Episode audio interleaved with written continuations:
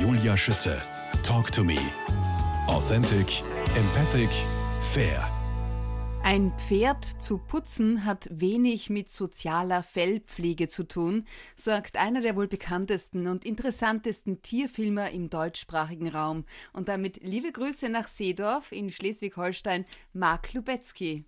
Ja, hallo, moin, wie man hier oben in Schleswig-Holstein sagt. Guten Morgen. Putzen hat wenig mit sozialer Fellpflege zu tun. Was ist soziale Fellpflege? Welche Bedeutung hat sie für ein Pferd? Naja, also Putzen und soziale Fellpflege oder wie es in Fachkreisen genannt wird, Grooming, ist natürlich schon sehr dicht zusammen. Aber hm, wie wir Menschen das Putzen sehen, wenn wir ein Pferd haben, ist es ja doch immer ein anderer Schwerpunkt. Das heißt, in der Regel putzen wir unser Pferd, bevor wir es reiten wollen, damit es sauber ist und dann loslegen. Und das machen eben Pferde nicht, wenn sie von einem Ort zum anderen gehen wollen, dass sie sagen, so jetzt wollen wir uns erst hübsch machen, bevor wir an eine andere Stelle gehen, sondern es ist viel mehr zweckgebunden. Das heißt in der Regel ja klar, einmal im Fellwechsel natürlich verstärkt, aber auch wenn viele Fliegen Moskitos unterwegs sind, um so gegenseitig dieses Wohlgefühl, sich was Gutes zu tun. Insofern haben wir natürlich schon auch Parallelen, aber der Hintergrund ist ein ganz anderer, warum die Pferde das von Natur aus machen. Wie funktioniert Grooming? Du hast ja da so quasi auch eine Anleitung in deinem Buch dafür. Im Gespräch mit wilden Pferden heißt es, natürlich kommunizieren, die Konigs machen es uns vor. Ja, erstmal müssen wir sagen, dass diese soziale Fellpflege nur innerhalb einer Herde stattfindet, nicht zwischen Tieren, die zu verschiedenen Gruppen gehören. Deshalb, so der erste Gedanke, müsste ich erstmal sehen, auch, dass ich zur Herde gehöre. Und ähm, dann ist es immer eine Anfrage, dass ein Pferd kommt und sagt, ich würde das jetzt gerne mit dir machen und wartet dann aber darauf, dass das andere Pferd sagt, ja, okay, jetzt passt das, jetzt können wir das machen und dann steigen die da eben. Bedeutet ein. das auch dasselbe im Umgang mit meinem Pferd, dass ich in Wirklichkeit auf die Einladung warten sollte?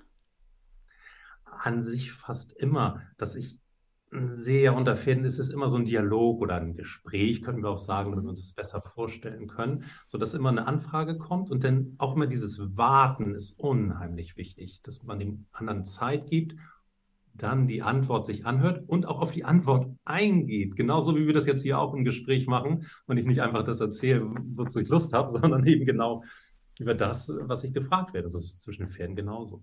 Okay, Punkt 1. Ich gehe es einfach mal an, so wie es im Buch steht. Frontal auf das Pferd zugehen. Keinen Kontakt am Kopf aufnehmen, sondern sondern ähm, die stoppen kurz davor und gehen an sich dann auch mit dem Kopf, mit der Nase am Kopf vorbei und stoppen so kurz vor der Brust, mhm. halten aber immer noch ein bisschen Abstand. Das ist so das deutliche Zeichen dafür, ich möchte jetzt nicht nur mit dir Kontakt aufnehmen, sondern wirklich zur sozialen Fellpflege. Das muss nicht immer schnurgerade von vorne sein, aber eben nicht von hinten oder so, sondern schon so ein bisschen aus dem vorderen Bereich. Auch einfach, damit das andere Pferd das nicht nur merkt, da kommt ein anderes Pferd, sondern das auch sehen kann. Da kommen wir dann so in diesen Bereich der Körpersprache dann eben auch rein. Und Körpersprache kann man eben ja auch nur lesen, wenn man sie sieht. Und das gilt für Pferde genauso wie für uns auch. Okay. Und dann warten die Pferde dann einen kleinen Moment. Bei eingespielten Pferden, die das jeden Tag miteinander machen, über Jahre, ist das natürlich ein sehr kurzes Warten und die wissen dann ja auch schon so, so Bescheid. Ne? Und, und dann ist eben das Pferd, was angefragt wurde, das, was dann anfängt und nimmt den Kontakt auf. Also so ein Hin und Her. Okay, also im Buch steht dann innere Hand an den Pferdekörper halten, innere Schulter zum Pferd drehen, warten auf Antwort des Pferdes. Bei einem Ja das Kraulen erwidern. Genau. Bei, bei, uns Menschen ist natürlich, weil wir anatomisch anders gebaut sind, ähm, gehen wir da nicht zwingend mit dem Kopf mit der Nase rein, sondern mhm. müssen uns dann für einen Arm entscheiden. Und da mhm. macht das unheimlich Sinn, dass wir den inneren Arm nehmen, sodass der Rücken sich automatisch dann zum Pferd so ein bisschen hindreht, sodass das Pferd dann auch mitmachen kann und uns auch am Rücken berühren kann. Wenn wir uns andersrum drehen, dann zeigen wir ja unseren Bauch und dann, dann ist es ein bisschen schwieriger auch für die Pferde. Also wir erleichtern den Pferden das, auch einfach, wenn wir darauf achten, in welche Richtung wir so eine leichte Drehung haben. Ja. Ich finde das so spannend und so faszinierend. Diese Konix, spreche ich das auch richtig aus, diese Pferde, diese Urpferde aus Polen? Ja, ja also am Anfang habe ich auch mal Connex gesagt, weil okay. wir in Norddeutschland ja sehr langgezogen sprechen. Ja. Und das ist eine Urpferderasse, die aus Polen eigentlich kommt oder in ja. Polen angesiedelt ist ursprünglich und die Polen, die sprechen sehr kurz, sehr hart. Die sagen Konek. Konik, okay. Also übersetzt heißt kleines Pferdchen. Ja, ich finde das ja unglaublich spannend. Und werde dann immer darauf angesprochen. Du sprichst das aber komisch aus. Nee, die machst so, wie die, wie die es im Ursprungsland ja. machen. Ähm, das finde ich eigentlich eine ganz ich spannende Ich wusste das auch gar nicht, dass wir so etwas, ja, solche wundervollen Urpferde in Deutschland haben, in einem Naturschutzgebiet. Das ist ja unglaublich. Also Con Connex ist eine sehr verbreitete Rasse, ja. die eben sehr gerne auch in Naturschutzgebieten eingesetzt wird. Eigentlich ursprünglich so als Landschaftspfleger, so in Beweidungsprojekten, um Gebiete, die der Natur überlassen werden, damit die nicht vollkommen verbuschen und so halboffen gehalten werden. das ist auch genau der Lebensraum, den Pferde eigentlich brauchen. Nicht mhm. diese Wiesen, wie wir sie kennen, die aussehen wie Fußballfelder mehr oder weniger, äh, kurzes Gras und schön akkurat eingezäunt, rechteckig, sondern die brauchen diesen Übergang zwischen Wald und, und äh, Grasfläche das ist ein Lebensraum, der fehlt in der Kulturlandschaft total. Und, und diese, ein, ja, wo die sich am liebsten aufhalten, die Pferde. Und Alle diese Pferde, nicht Geltinger Birk, das ist so ein Ort, dieses Naturschutzgebiet. Das ist ein großes, ziemlich wildes Naturschutzgebiet bei mir vor der Haustür, deshalb bin ich da oh, sehr, Mann. sehr lange. Das ist ein Traum. Ähm, und da leben eben natürlich im gewissen Rahmen begrenzt, das ist eine Halbinsel in der Ostsee. Die Connets, aber die sind halt so, dass sie selber ihre Herden finden können, selber die Herden bilden können, ja. ähm, der Nachwuchs von alleine kommt, sodass das ein sehr, sehr naturnah Lebensraum dafür mhm. ist. Jetzt, wie hast du es geschafft, Teil der Herde zu werden, um sie zu erforschen, ihnen zuhören zu dürfen. Auf Buchseite 42 habe ich was gelesen von, wir müssen ein Gefühl für die unsichtbaren Grenzen der Pferde entwickeln. Oder auch bei meinem Mittagsschläfchen bin ich für die Konix gut sichtbar oder an der Tür warten. Was hat es mit all dem auf sich? Das habe ich äh, im Prinzip durch die Praxis gelernt, draußen bei den Pferden. Ähm, so vor allem in dem ersten Jahr, wo, wo ich dann sehr aufgeregt auch war, als ich die ersten Dreharbeiten gemacht habe mit Wildpferden auch. Und dann habe ich mich gefreut, ah ja, da sind welche und bin viel zu schnell in deren Nähe gegangen. Und dann sind die natürlich immer weggelaufen. Habe ich gemerkt, okay, brauchst erstmal sehr viel Zeit und du musst erstmal so wirklich in den Rhythmus kommen, in dem die auch leben. Erst wenn du das geschafft hast, dann kannst du denen näher kommen. Und dann war ich an sich erstmal ganz glücklich, dass ich so in, in gesicherter Entfernung, also für die sichere Entfernung, mich aufhalten durfte. Und dann ist es eben ganz automatisch, dass wenn du mit der Kamera auf dem Stativ unterwegs bist, so und die Pferde sind am Grasen, ja, dann machst du mal eine Aufnahme mit einem großen Tele aus der Entfernung von einem Pferd. Ja. So, das dauert dann so 15 Sekunden ungefähr. So, dann machst du die Kamera aus und gehst ein Stückchen weiter, machst die Kamera wieder an, filmst das nächste Pferd. Und dann habe ich erstmal gemerkt, okay, die grasen schon mal alle ein bisschen unterschiedlich. Mhm. Und dann habe ich gemerkt, hey, mit der Kamera, mit dem Stativ mache ich ja das Gleiche, was die auch machen. Ich bleibe immer an einem Stück stehen, gucke auf den Boden durch den Sucher eine Zeit lang, äh, bin dann fertig und gehe wieder ein paar Meter weiter. So, und das habe ich dann ausgebaut dazu, dass ich immer mehr nicht die Pferde eins zu eins gespiegelt habe, sondern im Prinzip den gleichen Rhythmus gelebt habe wie die Pferde. Und dann sagen die irgendwann selbst Pferde in wirklich in Wildregionen, ja, guck mal, der ist so wie wir, also der verhält sich so wie wir. Klar sehen sie, dass es kein Pferd ist, dass es ein Mensch ist. Und der ist alleine. Und das geht für die nicht, weil die so sozial sind, dass die sagen, da soll keiner alleine bleiben über eine längere Zeit. Oh no, wirklich? Dann kommt es nämlich dazu, wenn du dann diese ganzen anderen Rituale dann auch einhältst, ähm, dass sie dich in die Herde einladen, in die Herde reinholen. Woher hast du gewusst, das ist jetzt die Einladung? Das ist, ähm, du musst dir vorstellen, ich bin dann mehrere Tage bis eine Woche mit denen unterwegs, ja. immer so im Abstand von nachher dann vielleicht nur noch so 100 Metern, aber schon so in dieser in dieser Distanz. So, und dann zieht die Herde so ein bisschen weiter. Mhm. Und ich bin dann hinterher. Ja. Und dann kommt auf einmal der Herdenhengst, der Althengst raus aus der Gruppe, kommt auf dich zu mhm. und bleibt so 30 Meter vor dir stehen. Dann weißt du, dass du gemeint bist, weil da ist ja sonst nichts. Das ist kein anderes Pferd, ich kein anderes Gänsehaut gerade. Ja, aber beim ersten Mal habe ich mir auch ein bisschen, wie soll ich sagen, war schon ein bisschen komisch. Ne? Da ich, okay, der will jetzt irgendwas von mir, aber ich wusste ja noch nicht so richtig, was er wollte. So, dann ist er halt da stehen geblieben, hat ja. mir sozusagen den Weg auch versperrt in seine Herde. Und dann ist er zur Seite gegangen nach einer Weile. Das heißt, dann geht er zur Seite weg und macht so den Weg frei und dann können wir zusammen reingehen. So, und das merkst du einfach. Du denkst so, ja, okay, erst steht er davor, so zwischen dir und der Herde und dann geht er weg. Ja, das ist dann das Zeichen wohl, dass ich hingehen soll. Und, äh, und später erst, ein Jahr später habe ich das erst in der Natur beobachtet, weil das die Pferde natürlich viel besser, viel schneller machen. Und ich, hey, das ist genau das Gleiche und das ist genau das Gleiche. Und dann habe ich halt gesehen, wenn so ein Pferd in der Natur die Herde wechselt, das ist ja nur ein Herdenwechsel, mhm. dass die das dann genauso machen. Stichwort Kopf nochmal, das fand ich auch besonders faszinierend beim Grooming, gell, so spreche ich das aus. Ähm, ja. Haben wir gehört, soll kein Kontakt mit dem Kopf aufgenommen werden. Der Kopf ist ein besonders intimer Bereich, dem mit großem Respekt begegnet werden sollte. Wie darf ich denn das verstehen? Darf ich in Wirklichkeit das Pferd gar nicht am Kopf ähm, streicheln oder sollte ich das komplett unterlassen? Ja, ich weiß, damit mache ich mir keine Freude, Freunde, aber ähm, am Kopf streicheln genauso wie ständig Leckerlis vorne reingeben ja. ins Maul ist etwas, was die Kommunikation eigentlich stört. Wow. Das ist ja eine, eine Kommunikation, die Pferde nicht untereinander machen. Die berühren sich schon auch am Kopf, mhm. ähm, aber nicht eben so, wie wir uns das vorstellen mit dem Streicheln. Die streicheln sich schon auch, aber eben nicht am Kopf unbedingt. Wir haben eine zärtliche Berührung am Kopf, einmal zwischen Hengst und Stute vor der Paarung, ja. aber dann eben auch so, dass der Hengst der Stute die Möglichkeit gibt, den Kopf zur Seite wegzunehmen also, dass sie ausweichen kann. Da sollten wir auch immer darauf achten als Mensch. Wenn ein Pferd ausweicht, ja, dann möchte das das vielleicht nicht. Oder eine andere Berührung am Kopf, die auch dem Streicheln sehr nahe kommt, ist eine Spielaufforderung zwischen Junghengsten. Und wenn ich das mache, diese Kopfberührung und dann immer dieses Hin und Her, dann kann das sogar auch gefährlich werden für uns Menschen, wenn ein Pferd dann sagt, ja, okay, jetzt wollen wir dann aber auch so richtig spielen, wie wir das normal machen. Ähm, und dann werden die ja schon auch ein bisschen grob. Also muss ich, sollte ich mir schon genau überlegen, bei welchem Pferd ich das mache und auch in welcher Beziehung ich zu diesem Pferd stehe. Danke für diese Information.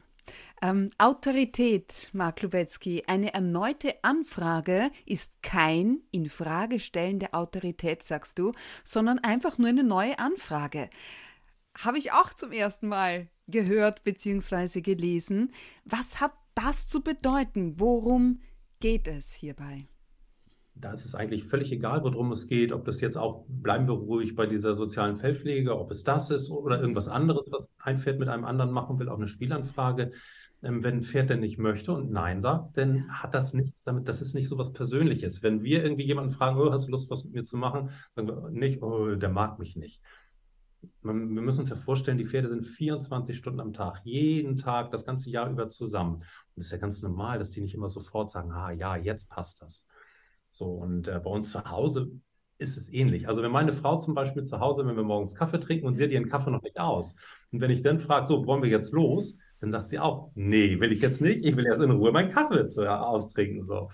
Und ähm, wenn sie den ausgetrunken hat und ich dann nochmal fragt, so bis jetzt hast du jetzt ausgetrunken, können wir los? Ja, dann passt es. Mhm. Und genauso ist es bei unseren Pferden auch. Vielleicht haben die gerade jetzt irgendwie, jetzt wollen sie dann noch was zu Ende fressen oder so. Und wenn wir dann darauf achten bei einer Anfrage, ah, nee, das Pferd will jetzt noch nicht, warten einfach mal zwei, drei Minuten, fragen dann nochmal. In der Regel ist es dann so, dass sie ja auch was machen wollen. Und dann habe ich eine viel bessere Basis, um anschließend auch was zu machen, als wenn ich sage, du musst jetzt aber sofort. Da bin ich ganz bei dir.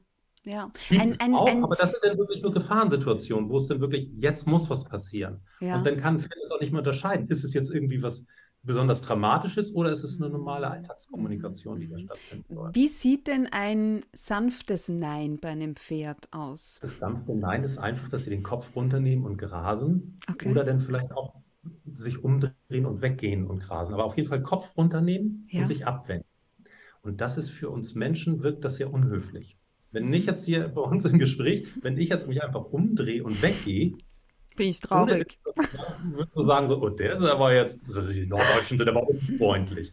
Aber es ist eine sehr klare, sehr eindeutige Kommunikation. Ja. Und für die Pferde ist es eben nicht unfreundlich. Und wie mache ich meinem Pferd ein Nein deutlich? Auf sanfte Weise? Soll ich auch den Kopf senken und mich wegdrehen? Genau, einfach Kopf senken oder runtergucken oder woanders hingucken, wegdrehen, ein paar Schritte weggehen, was anderes machen. Einfach sagen, nee, mhm. das Schon vollkommen. Cool. Bleiben wir beim Gucken. Ja? Der verbindende Blick lautet ein weiteres Kapitel in deinem Buch, das ich besonders schön finde. Denn äh, mir wurde mal gesagt, dass man einem Pferd nicht wirklich in die Augen schauen sollte. Du sagst, der Blickkontakt zu einem Pferd ist eines der wichtigsten Signale. Frage 1. Welches Signal? Ähm, also das, das Signal ist ja, oder die, Die Gestik, die wir dann sehen, ist dieses, dass sie den Kopf hoch haben und sich dann umdrehen, umgucken zu einem anderen Pferd aus ihrer eigenen Herde. Aber, und das ist ganz wichtig, dass sie sich nicht mit dem ganzen Körper hindrehen. Also die Hufe bleiben stehen, da wo sie sind. Okay. Ähm, denn wenn sie die Hufe drehen würden in eine andere Richtung, also sich wirklich so mit dem Körper in eine andere Richtung stellen, dann habe ich gleich wieder ein anderes Signal. Mhm. Entweder, wenn ich mich jetzt egal ob ein Pferd oder ich, mich jetzt ganz zu einem Pferd hindrehe, dann möchte ich Kontakt aufnehmen. Oder wenn ich mich in eine andere Richtung drehe, dann kann es auch sein, dass ich jetzt zum Beispiel Wache halte, die Umgebung im Blick behalte. Aber dieses, ich gucke oder ich bin eigentlich in eine andere Richtung ausgerichtet und gucke dann mal so über die Schulter, so wie wir es beim Autofahren kennen, so einen Blick über die Schulter und gucke, ah ja, okay, ihr seid noch da und wir halten Blickkontakt, wir wissen, wo wir sind. Das machen die sehr häufig, die erwachsenen Tiere an sich nur, die, die Jungtiere nicht ähm, um sich so gegenseitig so im Blick zu behalten und zu sagen, ah, okay, ist alles in Ordnung, auch wenn wir Für wie viele Sekunden, was kann ich da so nehmen, Daumen mal Pi, halten? Ah, das sind schon so fünf bis zehn Sekunden. Na, no, das ist schon, das ist schon ja. ganz recht viel. Ähm, der genaue Ablauf, Ablauf steht übrigens auch im Buch ganz detailliert äh, beschrieben zum Nachahmen. Ein großer Fehler dabei ist, sagst du auch, eben, äh, dass man nicht den ganzen Körper dreht, so wie du es gerade eben auch beschrieben hast. Mark Lubetzky, die einfachste Regel, habe ich auch aus einem sehr schlauen Buch. Es heißt Im Gespräch mit wilden Pferden, erschienen im Kosmos Verlag. Die einfachste Regel der Kommunikation ist Menschen meist die schwierigste. Pferde achten sehr genau darauf, in welcher Phase sie sich gerade befinden und passen ihre Gespräche der jeweiligen Aktivität an. Als Vergleich dazu ziehst du unsere Schulzeit heran. Inwiefern? Ja, witzig, ja. Ähm, wir hatten ja einen Stundenplan früher und ich kann mich noch, schon noch an meine Schulzeit erinnern, auch wenn sie ein bisschen her ist. Aber da war es ja, je nachdem, was wir für ein Fach hatten, ähm, war ja auch die Kommunikation eine andere. Mhm. Ich kann mich noch gut an meinen Matheunterricht erinnern, da saßen wir alle wirklich auf unseren Plätzen. Einer hat vorgerechnet an der Tafel und es musste mucksmäuschen still sein. Sobald irgendwie getuschelt war, dann so ein alter Mathelehrer, so, oh, dann hat er aber richtig, richtig Alarm gegeben. So, dann wenn wir Chemie oder Physik hatten, in so einem großen, spannenden Raum, wo wir Versuche aufgebaut haben, ja, da haben wir dann vielleicht schon mal so zu zweit oder zu dritt irgendwie sowas gemacht und konnten so ein bisschen was untereinander sprechen und eben auch ausprobieren oder im Sportunterricht der Klassiker, also eine richtig große Aktivität. Und so haben die Pferde das eben auch, je nachdem, in welcher Tagesphase sie sind, mhm. ähm, ob sie jetzt gerade fressen, ruhen oder eben in einer Aktivphase sind, unterhalten die sich, wenn ich das so sagen darf, auch anders und nutzen auch andere Signale. Und so ist zum Beispiel in der Fressphase die Kommunikation sehr stark reduziert, sodass die auch nicht in direkten Kontakt gehen, sondern wirklich mit dem Fressenden auch beschäftigt sind. In der Regel auch ein bisschen weiter auseinander, also Abstand halten, während sie in der Ruhephase meist weiter zusammenkommen. Hängt so ein bisschen auch an der Jahreszeit und so und an dem Gebiet, wo sie sind. Aber so gibt es eben so für die einzelnen Phasen unterschiedliche Regeln. Und wenn wir uns daran halten, dann merken die Pferde, ah ja, okay, der oder, oder sie nimmt Rücksicht auf das, was ich gerade mache und platzen nicht einfach so, so wie so ein, wow, weiß ich nicht, einfach so rein in, in unsere Familie und äh, sofort muss alles anders sein. Das mögen Pferde nämlich überhaupt nicht. Der Stundenplan, alles zu seiner Zeit, äh, heißt dieses Kapitel. Pferde beginnen den Tag gemächlich. Sie würden die Schlummertaste am Wecker lieben. Während der Fressphase bzw. zum Frühstück gibt es keinen Körperkontakt. Danach folgt eine Ruhephase. Ich frage mich, Marc Lubetzky, wann ist denn der ideale Zeitpunkt, um mit dem Pferd zu trainieren? Kommt der irgendwann? Also der Vormittag ist es schon mal nicht. ja, in der Natur müssen Pferde ja eigentlich gar nicht trainieren, so wie wir das kennen. Aber trotzdem kann ich natürlich auch was mit meinem Pferd machen.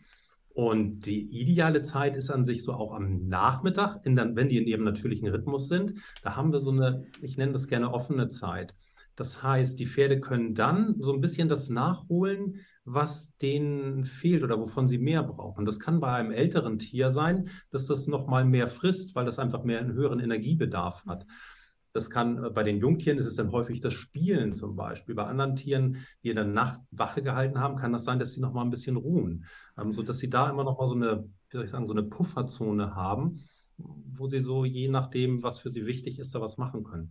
Die können wir auf jeden Fall sehr gut nutzen. Das ist für viele ja auch, die am Nachmittags oder am frühen Abend in, zu ihrem Pferd fahren, ideal mhm. an sich. Wobei wir natürlich auch bedenken müssen, dass wir durch Fütterung und durch unsere Haltungssysteme diesen Rhythmus leider sehr stark durcheinander bringen. Das wäre so der erste Ansatz, dass wir da mal so ein bisschen rein reinhören müssen, dass wir sie da nicht zu doll aus dem Rhythmus bringen. Und wenn wir aber auch in einer anderen Phase kommen, dann ist es noch wichtiger, wirklich mit diesem Dialog, dass wir anfragen und warten, vielleicht dann auch nochmal zehn Minuten mehr Zeit geben dem Pferd, um dann zu sagen, ah ja, okay, jetzt passt das oder nochmal dann ähm, noch ein bisschen länger warten und erst nochmal was anderes machen. Und häufig ist es ja so, je langsamer wir irgendwie was machen, desto schneller kommen wir auch voran für die, die so ein bisschen ungeduldig sind. Mhm. Weil mhm. es, es ist, am Ende zahlt sich das aus, wenn wir da ein bisschen mehr Zeit uns nehmen für unsere Pferde. Apropos Zeit und Trainieren, wie sieht denn jetzt die Vortragsreihe zu deinem neuen Buch aus, für die ich mich wirklich, wirklich interessiere? Und lassen sich Wildpferde und Hauspferde tatsächlich vergleichen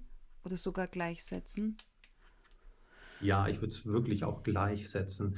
Ähm, zum einen haben wir ja in der Wildnis auch Abstufungen von wirklich ganz wild von Pferden, die so gut wie keine Menschen kennen, mhm. bis hin zu so diesen Naturschutzgebieten, die dann schon auch mal Kontakt zu Menschen hatten oder auch naturnahen Haltungen. Dann haben wir diese tollen ähm, Offenstallhaltungen, auch die auch so weit davon nicht entfernt sind. Und dann geht es weiter über vielleicht Box mit Paddock oder Gruppen, halt kleinere Gruppenhaltungen oder so, ähm, so, so dass ich da nicht so eine scharfe Grenze sowieso sehe.